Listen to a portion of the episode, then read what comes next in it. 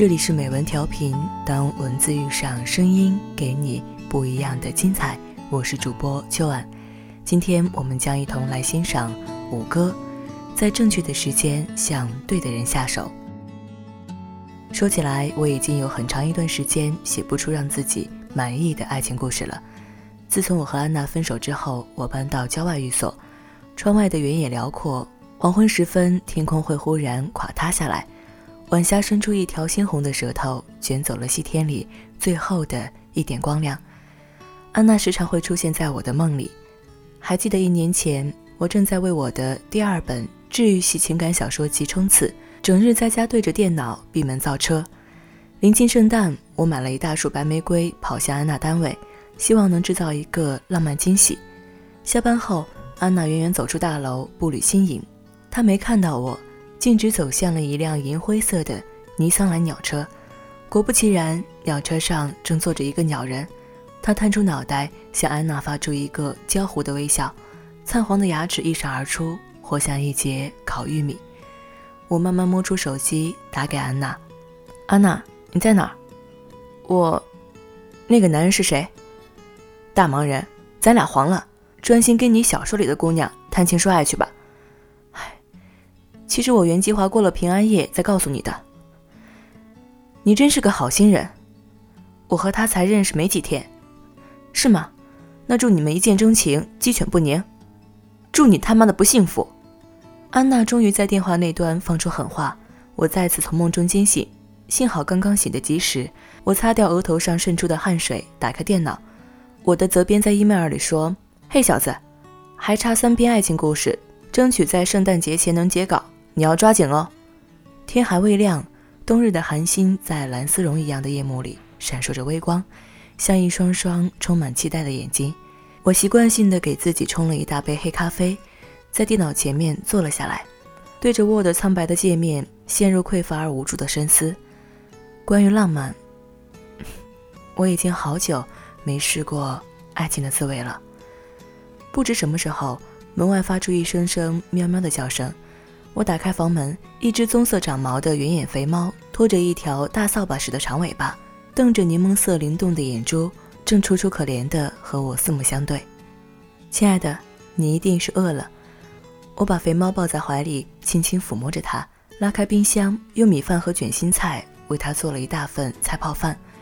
小家伙果然是饿坏了，十分欢快地把盘子舔了个底朝天。第二天下楼取包裹的时候。我看到电梯厅门口贴着一张寻猫启事，上面用娟秀的钢笔字写着：“本人系三零二住户，昨夜遗失一只长毛棕色缅因猫，请拾到者速速联络，必有重谢。”我抱着肥猫敲开了三楼的房门，太谢谢您了！开门的女邻居脸上闪出异样兴奋，她穿着宽大而厚实的睡衣，长发垂肩，肤色白皙。干净的脸蛋仿佛用过美颜相机或者某种高级的 PS 软件一样白里透红，葱管似的粉颈下锁骨俊拔有力。再往下看，Sorry，我似乎不该第一次就盯着人家姑娘看这么幽密的部位，即便她也很大胆的正盯着同样穿着宽大而厚实的睡衣的我在看。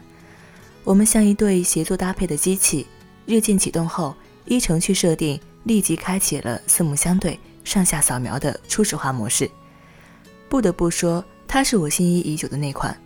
我在心中打出一个响指，并顺便调低了脑海中配合男女主角出场的背景音乐，故作镇定地说：“不客气，你好像刚刚搬来吧？哪里？已经很久了。我记得去年圣诞还在电梯里看到您捧着一大束白玫瑰呢。对了，我叫文熙。”他的声音很棒，散发着知性而迷人的气息。以至于我坐在他家沙发上时，似乎还有一点迷醉的感觉。谢谢你帮我找回我的奥尼尔，太开心了。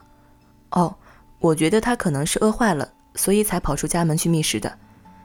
事实上，奥尼尔有一点高血糖，我在控制他的饮食。文熙的客厅里摆满了一盆盆绿色植物，植物叶子的形状很奇特，仿佛是小鸟舒展的爪子。虽然是冬季，却绿得清新可人。嗯。我在一家药剂研究所工作，这些是黑提根草，是我们实验室特别培育的药用植物。我对植物的话题并无兴趣，随口应了一声：“哦，什么药物？”一种可以提炼费洛蒙的药物。黑提根草里含有大量的藜芦碱、季氨酚及环巴胺，只要萃取了它们的体液，就可以提纯出能治疗失恋抑郁的费洛蒙啦。费洛蒙就是可以让人感到快乐、温暖和幸福、爱的山盟海誓、死去活来的那种神秘物质吗？文熙朝我飞来一个明媚的微笑，顺便把手中的咖啡递给了我。目前还是试验期，不过的确是这样。这时，写字台上一个明晃晃的注射器引起了我的注意。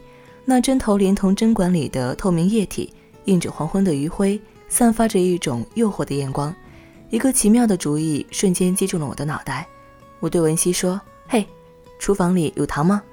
那天在文熙家，我做了一件伟大而不光彩的事情。在他扭身进厨房取砂糖的时候，我迅速起身。抄起写字台上装满萃取液的注射器，直接扎在了自己左手臂的静脉上，又赶在他回来之前迅速复原了现场，在沙发上极为妥帖地送上一个同样真诚而明媚的微笑。你知道的，为了尝试久违的爱情的味道，为了伟大的小说创作，一切冒险都是值得的。出于回报和良心，我送给文熙两本我的小说集，然后赶在药物发作前坐回了书房。那一页的书写得很流畅，我感到前所未有的温暖。故事就像是在我脑袋里贮存着的一桶色拉油，散发着温和而新鲜的光芒，从大脑缓缓流向指尖，在我的白色界面上自由流淌。随着爱情的诞生，畅快地煎炸出一个外焦里嫩的情感煎蛋。连我的责编都对我的故事感到惊奇。他在 email 里说：“嘿，小子，你的状态似乎又回来了。”天知道。我已经很久没尝过这种模拟爱情的滋味了。我来看看奥尼尔，有点想他了。两天后，坐在文熙沙发上的我，双手暖着一杯卡布奇诺。你的故事写的挺有趣的，是吗？谢谢你在心里收留了他们。我起身装作漫不经心的样子，在文熙的客厅里来回走动，寻找着那枚闪着艳光的费洛蒙注射器。在奥尼尔身旁的椅子上，我惊奇地发现了它。我一直觉得你和其他的邻居不太一样，文熙侃侃而谈。每次在电梯里看到你，你都有种低调的严肃，好像时常陷入深沉思考，嘴上挂着让人难以琢磨的微笑，眼神深邃而温和。文熙胸前一阵起伏，明显顿了顿，说：“很让人钦佩的感觉。天知道没有创作灵感的时候会多么让人抓狂、绝食、憋尿，灌咖啡、抽烟、酗酒。”打飞机都毫无疗效，一个痛苦的声音在我心底里挣扎着、呻吟着。呃，这个提根草什么时候开花？我故作好奇地问道。应该就在这几天了。对了，给你尝尝我新烤的曲奇吧。文熙说罢，折进厨房。我像冲过去抓住救命稻草一样，抄起奥尼尔身边的针头，一股脑将半管液体推进了我的手臂。你的手艺棒极了。走出文熙家门时。我由衷地对他表示了感谢。文熙朝我灿然一笑，双颊上露出淡薄的绯红，上眼脸桃花瓣一样闪动着。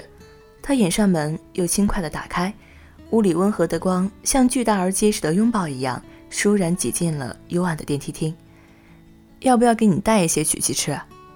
相比而言，我更喜欢吃曲奇的时候能见到它的女主人。一言为定。嗯，代问奥尼尔晚安。重返书房的我，迅速进入了挥汗如雨的状态，像一个充满幸福之光的故事，一点点敲击在键盘上。天亮后，我再次收到了责编的夸奖：“小子，最近超级棒啊，努努力，最后写一篇。”这天早上，我额上长出了一些红色小包，不知道是不是费洛蒙提纯液的副作用。不管怎么说，我都在心中感谢文熙小姐。平安夜终于来临，我买了一瓶洋甘菊酒。按响了文熙门铃，不确定你是否有人约，不过我还是冒昧的来了。我心头掠过一阵暖意。其实我刚刚想等下烤好了给你送一些姜饼的。他有点惊喜地打量着我。屋里的黑提草已经开花，深紫色的花冠散发出一种神秘而优雅的气息。针头，针头，针头在哪儿？我一边打开洋甘菊酒，一边展开了密集搜索。你知道吗？黑提根草还有一个名字叫圣诞玫瑰，每到圣诞节，它们总会开出妖冶的花朵。文熙悠悠地说，她的脸颊更好看了。我感觉我似乎要爱上他了。厨房里适时地传出一阵叮叮的铃响，我的脸烫得惊人，旋即有一种得救的感觉。我去看看姜饼，你随意坐会儿。文熙折进了厨房，我迅速在客厅展开搜索，写字台上没有，沙发上没有，奥尼尔身边的长凳上也没有。借着酒精的冲动，我竟然有点无耻地拉开了文熙的抽屉，谢天谢地，注射器就在里面。快来尝一尝焦热的圣诞姜饼。真是无比的美味。文熙轻盈地走到我面前，撕下一小块泡芙，捏在手中，踮起脚尖，送到了我的口中。他脑门上齐整的刘海散发出一种让心酥醉的香味儿。这不是真的，因为针头就捏在我的手中，我还没有注射下去。那绝对不是我应该有的爱情的味道。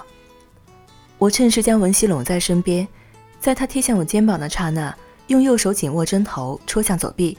在文熙背后悄无声息地完成了爱情复苏术，那一瞬间，一种温暖的回忆涌上心头，我竟然轻轻地抱住了文熙。我说：“Sorry，文熙，其实我在你家中找到了一个注射针头，一直偷偷的在用它。”文熙柔媚地望向我，用满是疑惑的口吻说：“注射器？你说客厅那个吗？那是给奥尼尔打胰岛素用的，你知道的，他血糖一直高的离谱。”我终于赶在那年圣诞完成了新书里最后一个爱情故事。一个美丽热情的女药剂师喜欢她神秘而略带呆萌的小说家邻居，于是某天夜里，她把家里的大猫放在小说家门口，亲手制造出一段后发制人的姻缘。你们知道的，爱情里最妙的不是浪漫的邂逅，而是在正确的时间向对眼的人下手。安娜在新年打来电话，让我参加她的婚礼。我问：“还是那个黄牙哥吗？”安娜说：“嗯呐，你怎么知道？”我说：“我他妈的偶尔还是会相信爱情啊。”